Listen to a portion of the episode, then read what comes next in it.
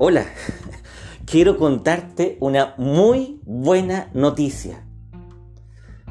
Dios te ama al extremo de preparar todo en función de amarte. La gloria de Dios no es otra que tú estés de pie delante de Él amándole, es decir, respondiendo al amor que Él misericordiosamente te ha dado. Dios es un amante que ha preparado todo para tener un encuentro auténticamente personal contigo.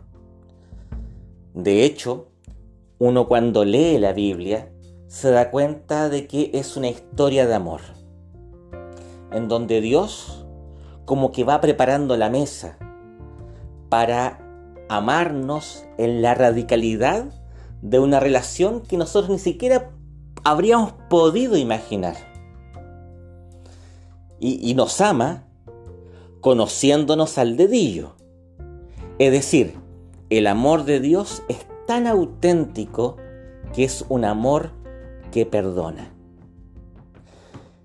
Y eso, y nada más que eso me atrevería a decir, es el plan de Dios. Eh, el amor expresado, el amor que se expresa, el amor que haya sentido justamente en el amar. Si, es eso, es eso. Ahora, la mala noticia es que nosotros somos muy torpes en esta relación.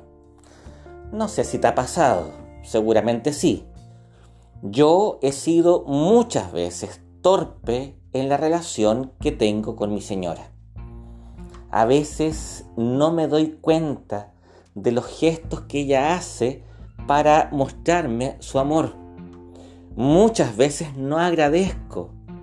Muchas veces yo mismo no hago actos de ternura para con ella.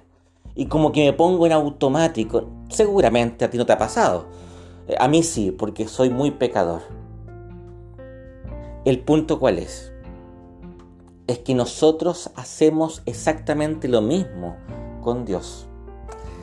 Nuestra distracción del milagro es el peor de los pecados. Y, de hecho, eh, podemos ver que el adulterio espiritual es una constante en la narración bíblica. El adulterio espiritual no es otra cosa que la idolatría, es decir, poner algo que no es Dios en el lugar que corresponde a Dios. E, imagínate, y volvamos un, segundo al ejemplo que te daba con mi señora. ¿Qué pecado más horrendo, más deleznable, más odiable que el adulterio? Ser desleal, mentiroso, frente a aquella persona que le ama tanto a uno. Oiga, es algo tremendo. Es una torpeza absoluta, un horror, tengo que decirlo. Bueno, en la historia de Israel nos encontramos con algo bien parecido.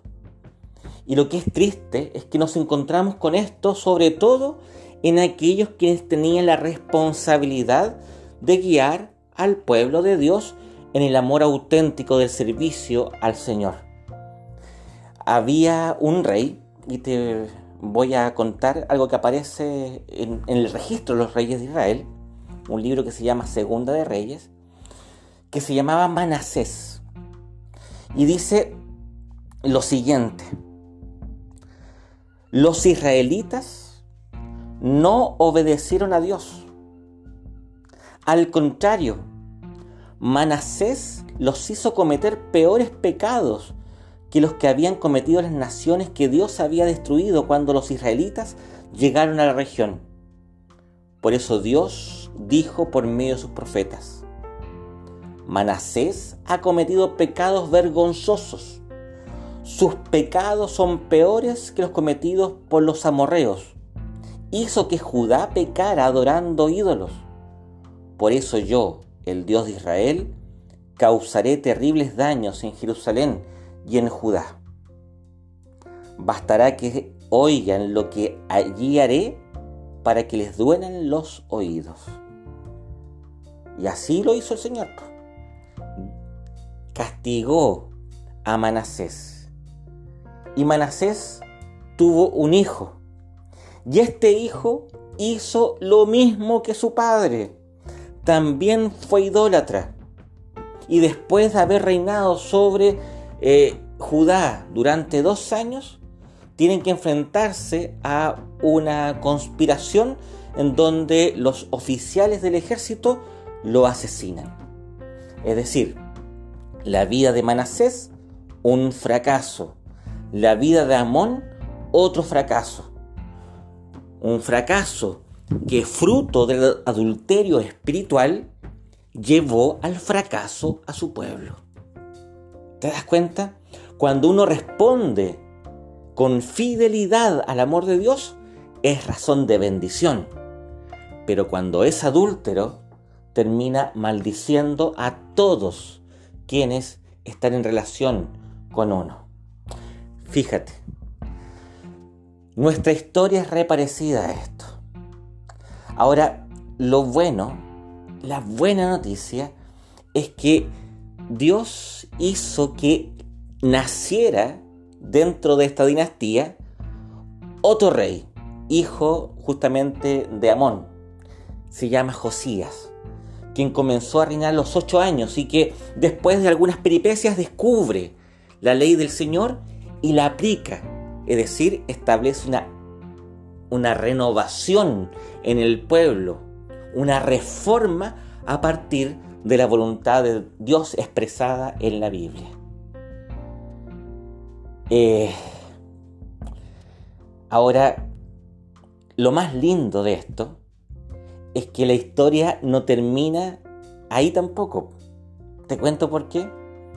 Y muchas veces uno pasa por alto eh, esto cuando lee estas historias. Manasés, Amón, Josías. ¿Sabes de quién son antepasados? son antepasados de Jesús. Qué maravilloso, qué hermoso. El fracaso de la condición humana que no podía sino que ser desobediente, que incluso los mejores reyes de Israel y de Judá eh, eran imperfectos y hacían las cosas mal, incluso los más tremendo, la embarraron.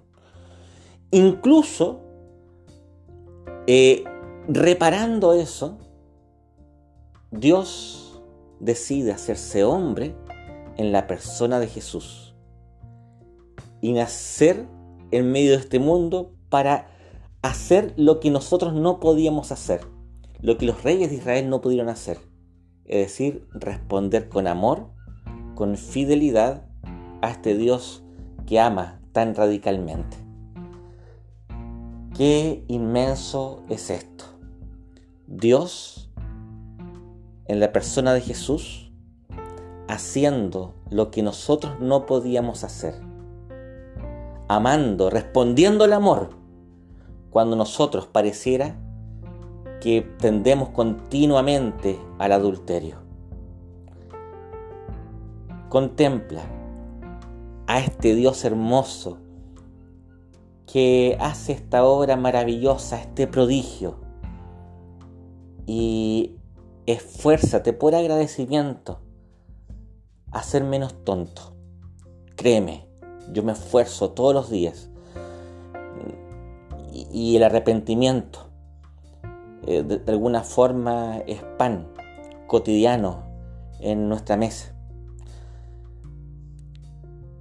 Refugiémonos en la fidelidad de este Hijo de Dios, de este Rey verdadero, que hace lo que sus antepasados no pudieron. Todos los ídolos han de romperse y prevalecerá solamente el amor de Dios. Mientras tanto, sigamos levantándonos de nuestras caídas, contemplando a aquel que de verdad es fiel. ¿Viste que era buena noticia? Si yo no me equivocaba, es una muy buena noticia. El amor de Dios que te invita. Y más aún, el amor de Dios que responde y que te viste con esa respuesta. ¿Qué más queremos? No seamos tontos, no seamos torpes. Que el Espíritu Santo, que es amor, nos anime a seguir andando.